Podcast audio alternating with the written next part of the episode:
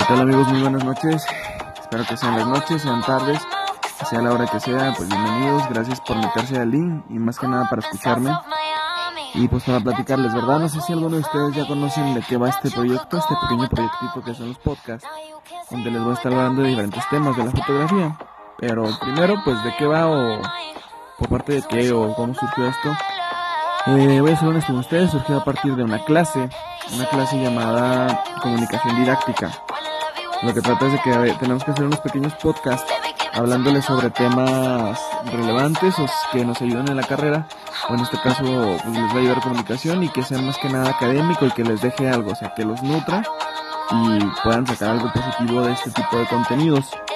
Entonces, el tema que traigo hoy, este, aunque se les parezca raro, aunque les parezca raro a algunos de los que me conocen, porque va a decir, ah, sabe, o no sé qué tanto, porque es fotografía deportiva. Pero aunque haya hecho poco trabajo de estos, bueno, de este tipo de esta índole, eh, sea algo, sea algo, entonces creo que les puede ayudar. Este, todo lo que puedan tomar de aquí, pues espero que sea, sea bienvenido de su parte y bien recibido. Y pues bueno, van a decir, ¿por qué van a ver este de fotografía deportiva? O sea, porque si hace otro tipo de fotos, los que me conocen, claro, ¿verdad? Pero bien, pues es un tema que me gustaría abordar porque aunque casi no se me ha dado la oportunidad de hacer, de hacer este tipo de fotografía, crean o no, va muy de la mano con lo que son los, los sociales o la fotografía pues documental. ¿Por qué? Porque pues es muy, muy similar. es muy similar porque tienes que estar capturando momentos de un acontecimiento, lo que es fotografía hasta cierto punto en lo general.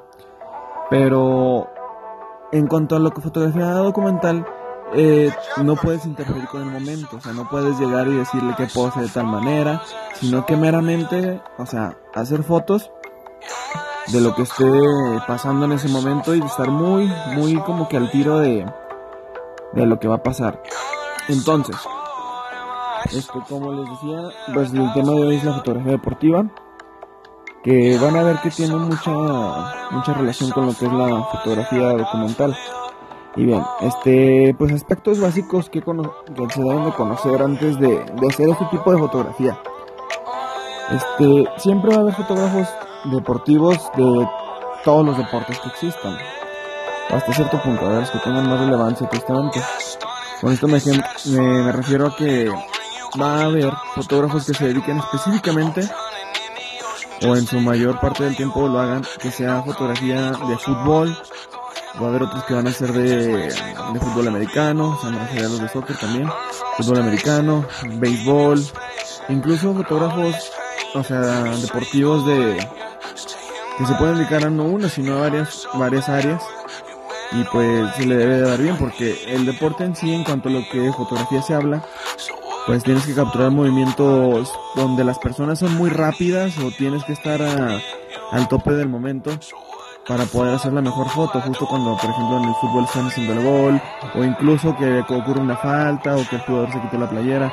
Entonces tienes que documentar, o sea, meramente la deportiva también es documentar. Entonces, pues es eso y estar muy, muy al pendiente. Pero de los más básicos, o sea, aspectos, como les mencionaba, es conocer el deporte, o sea, es conocer cómo se juega, cómo se practica, este, quiénes son los ponentes, qué equipos van a estar, o sea, informarte en ese sentido sobre antes de hacer las fotos. Para, pues para esto se investiga, ¿verdad? O sea, se conoce sobre el tema y si te vas a meter a uno, pues busca un poquito de información para que sepas qué significan los señalamientos, el por qué pasó esto, por qué pasó lo otro.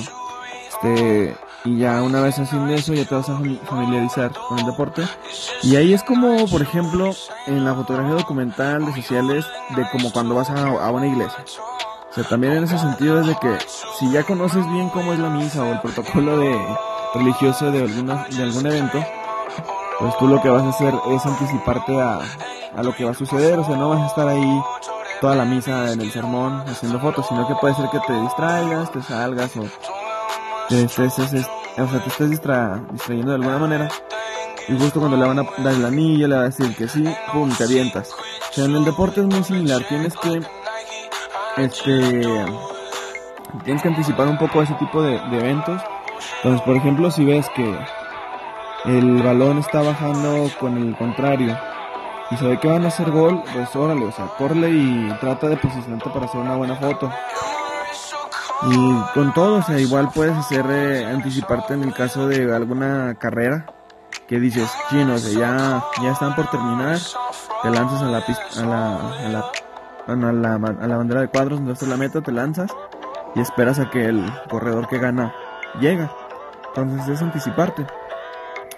Este, voy a poner un poquito técnico en este sentido de, de los settings. De, y algunos de ustedes que conozcan ya lo que es pues básicamente el triángulo de la exposición, ¿verdad? Que es velocidad, F, ISO, chalala, chalala.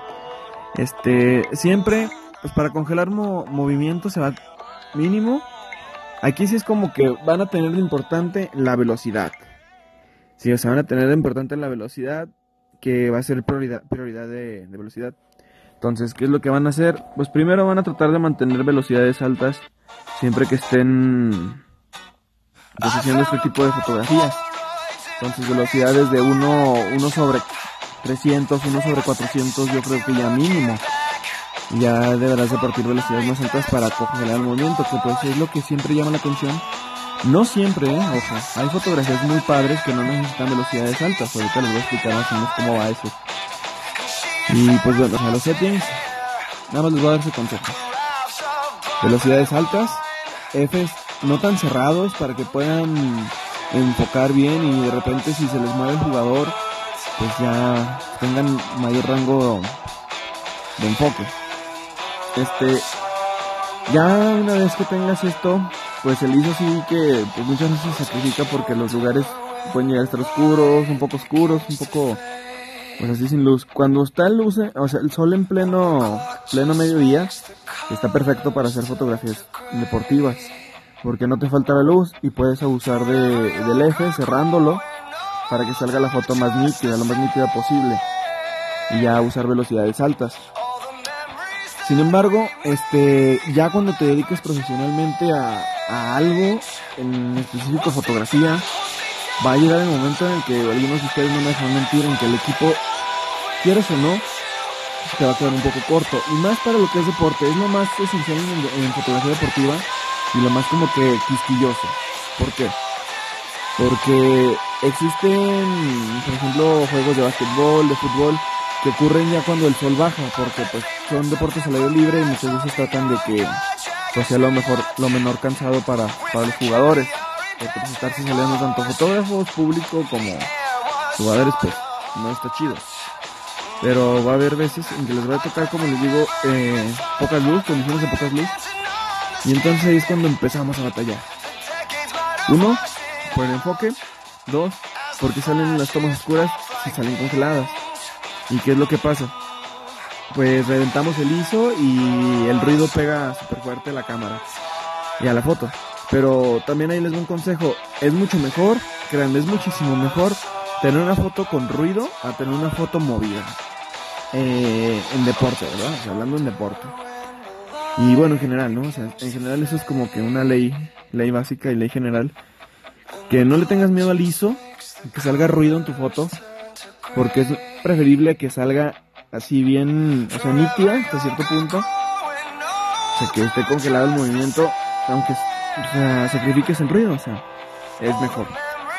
Como les mencionaba, en los tipos de cámara, este, pues ya algunos de ustedes conocerán los tres tipos, o sea, los básicos que es la DSLR con el sensor pues APS-C. Están las de tres cuartos, que son las mirrorless, y las de full frame. Aquí realmente puedes hacer deporte con una DSLR de formato, bueno, o sea, gama media, como quien dice.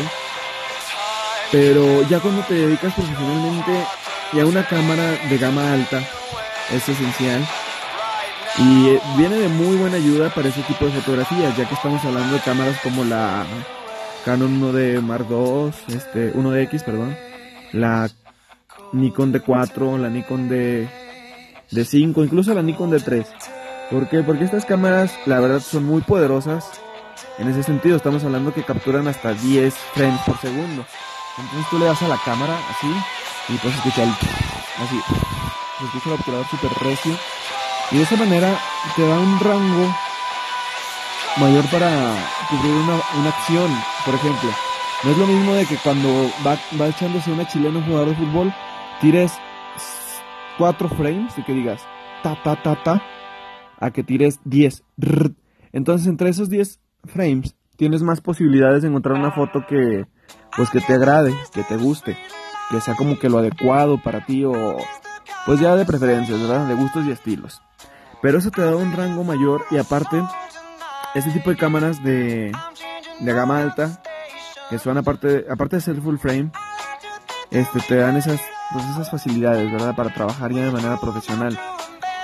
Son caras, si son caras, esas cámaras pueden llegar a costar hasta 140 mil pesos.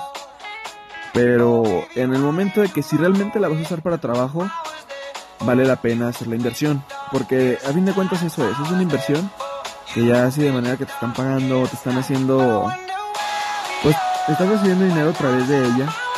Es lo que quieras, es una inversión meramente.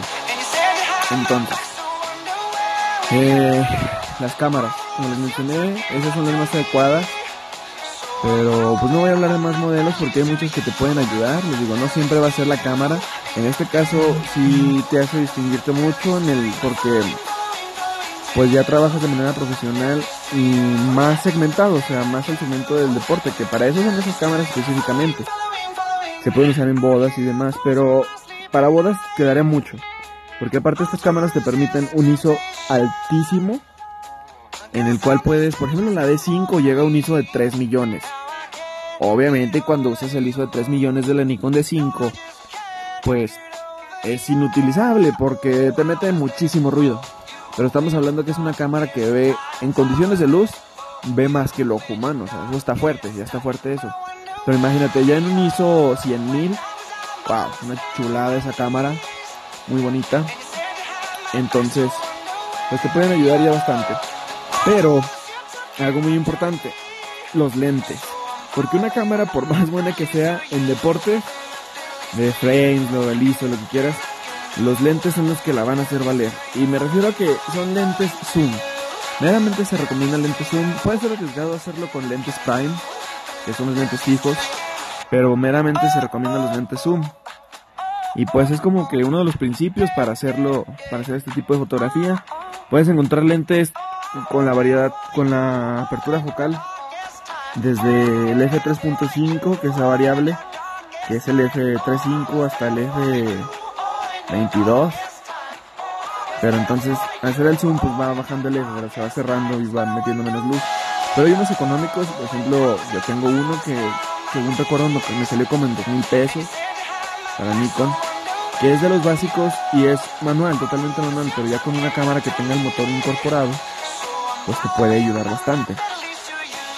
Entonces, eso es como para practicar. Ya si hablamos de lentes más profesionales, hay 500 milímetros, o sea, hay lentes enormes con apertura baja, estamos hablando de 500 milímetros 2.8, que ya ahí sí no te platico el precio porque con ese sí te me asustas, porque estamos hablando de más de, a fácil, unos 14 mil euros que serían en pesos mexicanos más de 300 mil pesos, más o menos, si me, se me lo pueden cuenta, soy comunicólogo, recuerden. Y bien, pues, a grandes rasgos así es la fotografía, o sea, son los pequeños como que tips que les puedo dar o información de cómo es dedicarse o cómo se podría llegar a dedicar uno a lo que es la fotografía deportiva. Les digo, yo personalmente no he hecho mucha, pero la poca que he hecho la he disfrutado bastante. Es un reto hacer ese tipo de fotografía. El retratar un momento, alguna barrida, algún golpe, o sea, ese tipo de, de feeling que le puedes dar a ese tipo de fotografías. O sea, está muy padre, muy chido. Muy chido. y pues se los recomiendo si ustedes hacen este tipo de foto como... O si les gusta más que nada la, fotografía documental, pues los invito a que un día se entren a una cancha de fútbol a a un torneo de artes marciales, no sé, y, no hay problema en cuanto los permisos, pues órale, tómense unas fotillos y a ver qué tal salen. Es un reto y aprendes bastante. Y bueno, pues el tema de hoy hasta aquí. Así es como se puede hacer un poquito de fotografía deportiva, recordando lo que les mencioné, o sea, velocidades altas, niveles cerrados si se puede, para tener el mayor campo de enfoque, porque si de repente se te mueve algo el jugador, pues ya se desenfocó.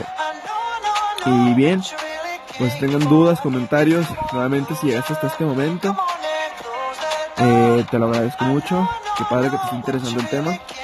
Y bien, pues están, ahí mis contactos por si te siguen interesando o quieres aprender un poquito más o cualquier duda que tengas al respecto. Y bueno, esto es todo y nos vemos en otra ocasión. Hasta luego.